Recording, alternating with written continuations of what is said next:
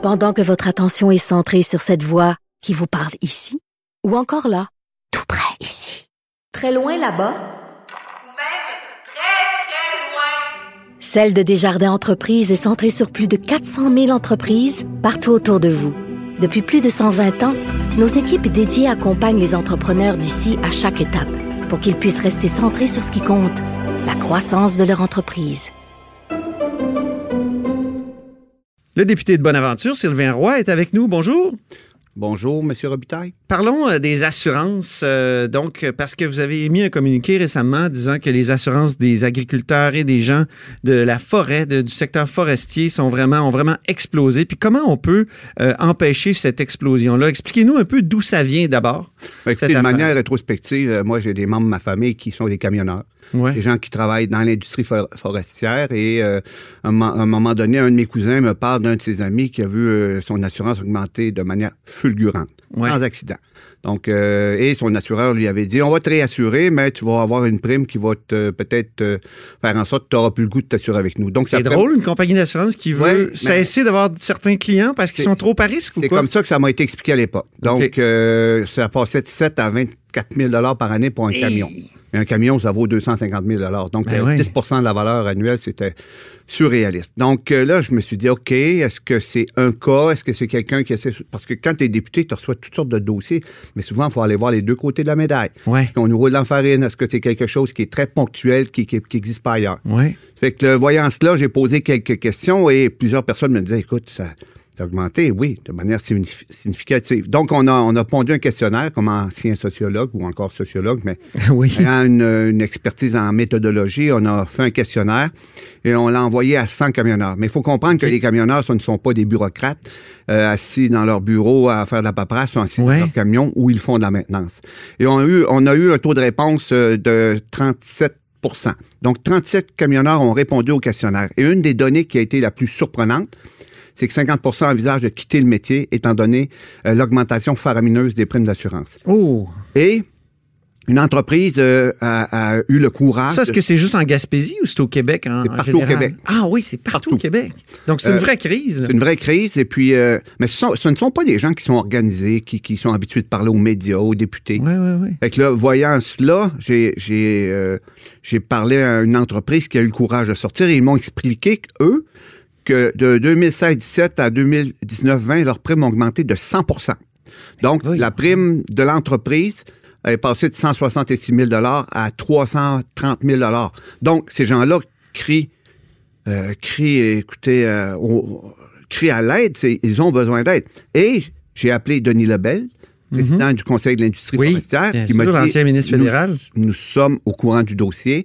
Nous essayons de voir ce qu'on peut faire avec ça. Mais j'ai pas eu de signal radio du côté euh, du CIFQ, mais c'est un phénomène qui est partout Qu'est-ce que c'est le CIFQ? Conseil de l'industrie forestière du Québec. Parfait. C'est un peu le lobby de l'industrie forestière partout au Québec. OK. Et, bon, là, moi, j'aime voir les dossiers cheminer. J'en ai parlé à différents ministres. Euh, J'ai parlé de ça euh, au ministre de la Forêt. Et je n'ai parlé à Fitzgibbon hier, mais il était pas mal occupé aujourd'hui avec Bombardier. Donc, ils m'ont dit, on va revenir, Sylvain, on va revenir. Et, euh, mais, mais ce qu'on veut faire, c'est euh, donner le mandat à un actuaire d'évaluer la possibilité de créer une mutuelle d'assurance pour les camionneurs du Québec, OK. camionneurs forestiers. Donc, chaque camionneur paierait. Ben, ça serait comme une de- coopérative d'assurance où ça. mutuellement nous nous protégeons les uns les autres. Est-ce qu'on sait ce qui explique euh, cette explosion-là? Ben, Est-ce que c'est des compagnies qui trouvent que c'est de- des clients trop risqués? nous avons interrogé les entreprises. Euh, ce qu'on sait, c'est qu'ils étaient cinq joueurs dans le domaine de l'assurance. Ils sont maintenant trois. Euh, et que euh, ils ont évoqué toutes sortes de raisons, euh, bon, des inondations, des coûts d'assurance dans d'autres régions, etc., etc. Ah.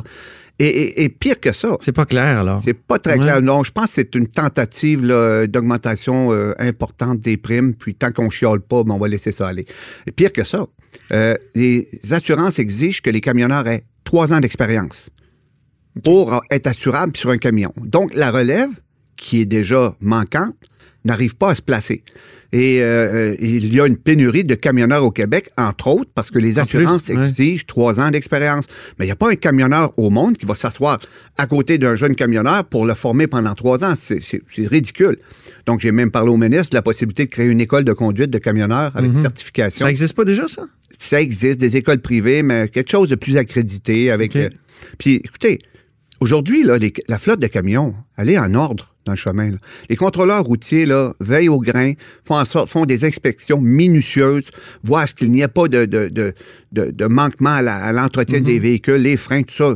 Fait qu'il n'y a pas de raison d'expliquer euh, cette augmentation. Mais, mais un jour, est-ce qu'il n'y aura pas, ou assez proche, est-ce qu'il n'y aura pas des camions qui se conduisent euh, tout seuls? Est-ce que c'est une bonne chose d'investir dans une telle école?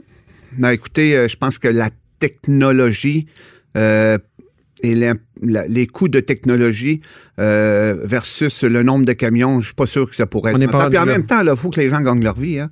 Ouais. Les camionneurs euh, ont, ont quand même du jugement. Ceci étant dit, là, ce qu'on voit aussi, c'est que d'autres entreprises de l'extérieur du Québec, Sunbury par exemple, qui n'a pas les mêmes contingences euh, d'exercice, donc pas les mêmes frais d'assurance, euh, pas le même, les mêmes coûts de- de- d'exploitation, viennent prendre les contrats au Québec. Mhm. Donc, on est en train, d'une certaine manière, via les assurances, d'éliminer euh, une partie de nos camionneurs artisans du domaine forestier au profit de multinationales euh, qui vont prendre le contrôle. Et pour le- ne pas les nommer, ce sont des entreprises qui, en- qui en- qui appartiennent entre autres à Irving, au Nouveau-Brunswick, et qui ont un Ah pouvoir, c'est ça, une l'affaire. force de frappe phénoménale. OK. Ils ne payent pas le, le- le diesel très cher, ils le produisent. Euh, vous m'avez dit tout à l'heure, euh, Sylvain Roy, puis je change de sujet, euh, que vous avez piqué une crise contre les Autochtones aujourd'hui. Pourquoi? J'ai pas piqué une crise. J'ai remis certaines choses euh, à leur place. Bon. Euh, chez nous, je vais, je vais parler de, de chez moi. Ok, Moi, je comprends toute la dynamique. euh, bon, euh, euh, Parce que là, il y a des Autochtones qui bloquent des, des chemins ben, de fer je- un peu partout. On va parler euh, de chez nous, là, de la communauté de Restigouche qui bloque le chemin de fer euh, en Gaspésie. Euh, il y a pas- il n'y a pas d'autre sortie. Là. Il, y a, il y a une voie, puis déjà Ben oui. qu'on a de la misère à avoir du financement pour la mettre en opération jusqu'à Gaspé. Euh, le problème, c'est que là, bon, il y a quelques Autochtones euh, qui bloquent le chemin de fer. Et ça met en otage les- euh, une partie de notre économie, et entre autres l'économie du transport de pales d'éoliennes qui est produite à Gaspé. Euh, excusez l'économie euh, de la ciment mécaniste et bon de, euh, du transfert de copeaux de bois. Mais lorsque nous étions au gouvernement, nous avons collaboré euh, en toute amitié, avec solidarité, à l'implantation d'un parc d'éolien de 300 millions de dollars en collaboration euh, avec les Autochtones de Restigouche. Donc, ils sont propriétaires. Les nations autochtones sont propriétaires d'un parc euh, d'éolien en arrière d'Escuminac de 300 millions de dollars. On- nous avons été solidaires. Et aujourd'hui, on bloque le rail pour l'exportation de pales d'éoliennes à l'extérieur de la région. Donc, c'est fâchant.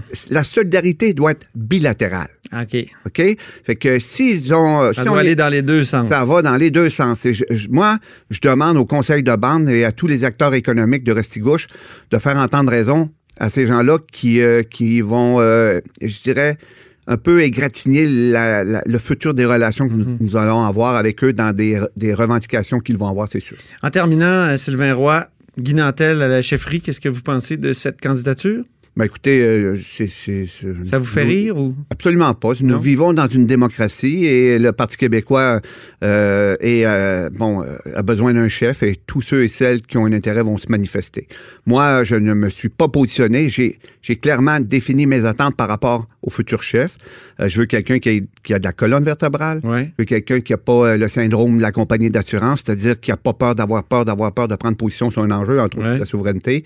Je veux quelqu'un qui défend les régions et quelqu'un qui, euh, qui sait où il va puis qui qui est clair dans ses propos. Référendum dans le premier mandat, euh, c'est important pour Je vous? je pourrais vous faire une, euh, une prospective sur euh, l'évolution de la francophonie dans le monde d'ici 2030, où nous allons passer à peu près à 750 millions de francophones grâce à l'Afrique francophone. Là, vous me parlez Et- de francophonie, je vous pose une question sur le Ben, référendum. je, je- je vous dis d'une place que le Québec peut avoir dans le monde. Et pour avoir une place dans le monde, c'est pas le Canada qui va nous la donner, c'est nous-mêmes qui devrons la prendre. Et ce n'est qu'en tant Donc, que dans nation, le premier mandat? premier mandat, c'est en tant que nation que nous pouvons prendre notre place dans le monde. Sylvain Roy, député de Bonaventure du Parti québécois, merci beaucoup. Ça va faire plaisir. Au plaisir. Au revoir.